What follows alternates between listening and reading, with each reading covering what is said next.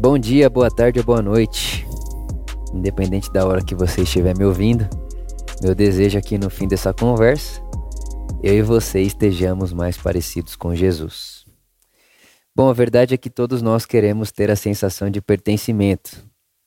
É, nós somos seres humanos e seres humanos à imagem de Deus, e Deus é uma comunidade. É assim que nós cremos na fé, né? que Jesus ele vem revelar para nós que Deus é Pai, Deus é Filho e Espírito Santo. É, eu e o Pai somos um. E é Jesus quem diz que eu irei e deixarei alguém que é como eu, o Espírito Santo. E essa é uma beleza esplêndida né, do Evangelho. Deus é uma comunidade, é uma relação. E se somos feitos à sua imagem, somos feitos também para ter, termos em nós a sua vida. Então, se Deus é relação, a humanidade é também uma relação. E Deus, ele é uma relação que, em sua totalidade, é um único Deus. Então, nós não estamos falando de deuses, é um Deus só, que é uma comunidade. Que, o que é lindo. Deus não é solitário, Deus é amor. E antes da fundação do mundo, Deus é amor. Né? Então, é um Deus relacional, é um Deus que se relaciona. Enfim, é uma é de uma beleza esplêndida. Inclusive, acho que devemos ter um dia aqui uma conversa sobre a pericorese, né? essa expressão que, que significa interpenetração de Deus, é a coisa mais linda. Mas o que eu quero me ater aqui com você é que, por sermos a imagem de Deus e Deus é uma comunidade, nós somos também uma comunidade. O mundo é uma comunidade, a humanidade é uma comunidade. E dentro dessa comunidade existem dois tipos de pessoas. E agora estou dizendo não só a comunidade igreja, estou dizendo a comunidade humana. Tá? Então quero levar essa conversa pro, pra, com você hoje além daquilo que nós chamamos igreja. Comunidade humana. E dentro dessa comunidade humana nós temos no mínimo dois tipos de pessoas. Pessoas que acreditam ser protagonistas do mundo e pessoas que acreditam ser protagonistas da vida. Óbvio que existem mais. É, a gente poderia colocar várias outras coisas aqui, mas eu quero me limitar a ter essa conversa com você, dividindo as pessoas nesse, nessas duas classes, né? protagonistas do mundo e protagonistas da vida. E a verdade é que a diferença entre essas duas é que as pessoas que se consideram protagonistas do mundo, elas acreditam que o mundo deve servir a elas, é como se elas fossem o centro do mundo. Então, elas vivem e se posicionam na vida o tempo inteiro dizendo o que o mundo tem para mim.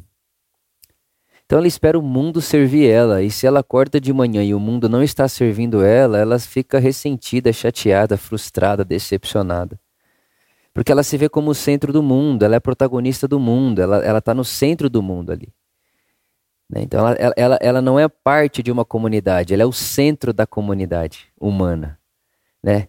Então, essa pessoa, ela é uma pessoa que está o tempo inteiro procurando e perguntando o que você tem para mim, o que o mundo tem para mim e o que você que está perto de mim tem para me dar. Ela está o tempo inteiro, ela está o tempo inteiro lidando com a vida como alguém que consome da vida.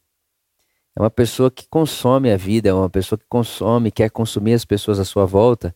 E é muito interessante que geralmente essas pessoas, elas não conseguem manter boas relações por muito tempo, porque elas estão o tempo inteiro procurando no outro o que o outro tem para elas, porque elas acreditam ser o centro do mundo. É, é um ego absoluto. E nós já conversamos aqui nesse podcast que o diabo é um ego absoluto, né? Então, essas pessoas que não se consideram ou não se posicionam como parte da comunidade, mas como centro da comunidade, são pessoas que acabam adoecendo e adoecendo muita coisa à sua volta. Muita coisa à sua volta. Então, me enxergar como o centro do todo é prejudicial me enxergar como o centro do todo, me colocar no mundo como um consumidor é prejudicial. Isso adoece, isso faz mal, isso não é de forma nenhuma repetir ou replicar ou espelhar a vida que Deus tem, sendo seres humanos a imagem de Deus. Né? Então, se somos a imagem de Deus, devemos refletir a sua vida, que é uma vida de comunidade. E na comunidade Deus, nenhum, nem o Pai, nem o Filho, nem o Espírito Santo se coloca como um centro do, de Deus. É como o centro da Trindade, né?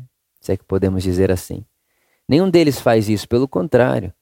Quando você olha para a relação desse Deus revelado em Jesus, que é Pai, Filho e Espírito Santo, o Pai está o tempo inteiro glorificando o Filho, o Filho está o tempo inteiro glorificando o Pai, o Pai envia o Espírito, o Filho diz que é bom que ele vá para que o Espírito venha, ou seja, é um glorificando o outro o tempo inteiro.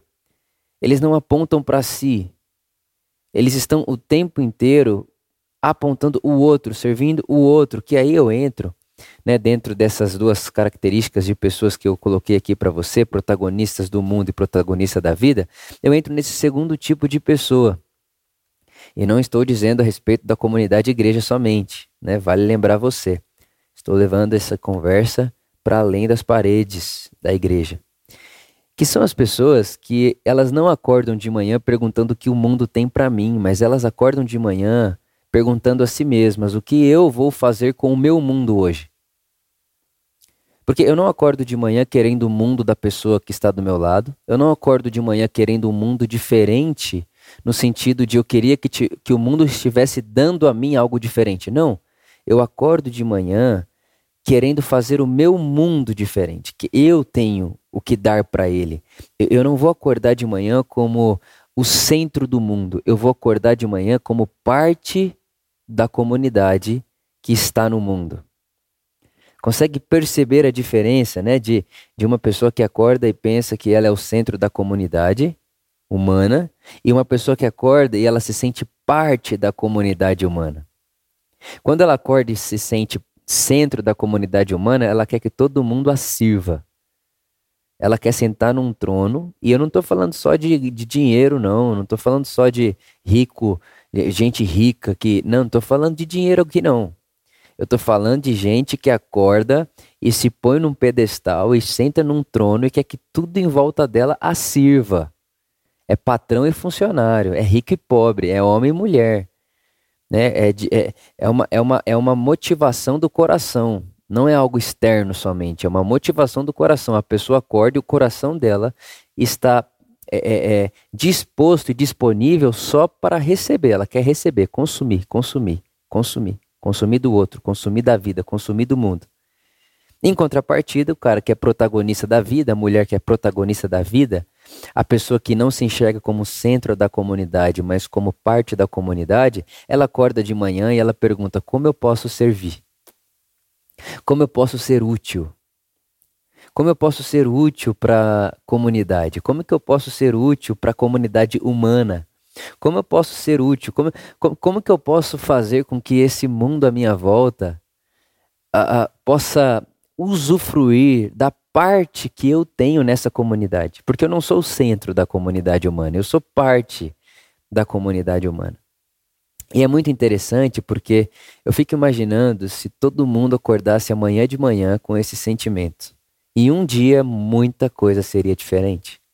Em um dia, com essa mentalidade, com as pessoas tirando a disposição do coração é, é, de, de, eu quero receber o que você tem para mim, colocando o coração numa disposição de o que eu posso dar a você, em um dia a gente transformaria muita coisa neste mundo aqui. E eu penso também que a maneira de eu me compromissar e de me sentir pertencente ao mundo e à comunidade humana não é sendo protagonista do mundo e achando que eu sou o centro do mundo.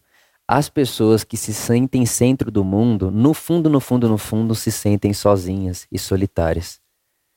Elas são sozinhas e muitas vezes as suas ações de soberba, de arrogância, né, é, é, são, é, é só tá, deriva de uma pessoa que se sente solitária, deriva de uma pessoa que se sente sozinha, deriva de uma pessoa que se sente aquém, abaixo.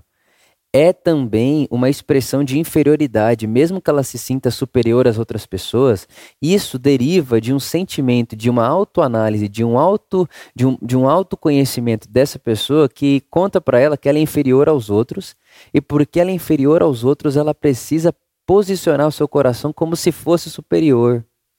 Então, pessoas que que, que, se encontram ou que se posicionam na vida e no mundo, na comunidade humana, como centro do mundo, elas são sozinhas, solitárias. No fundo, no fundo, é isso que elas sentem.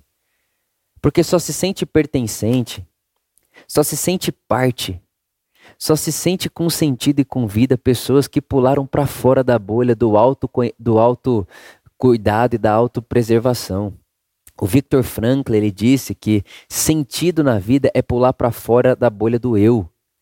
Sabe, só se sente pertencente à comunidade humana pessoas que acordam de manhã não perguntando para o mundo o que você tem para mim, mas acordam de manhã dizendo eu sou protagonista da minha vida e a minha vida faz parte, não é o centro, de uma comunidade humana muito maior do que eu, e eu me sinto parte de toda essa comunidade. Eu sei que parece pequeno o que eu estou fazendo, mas o oceano ele é preenchido de gota em gota.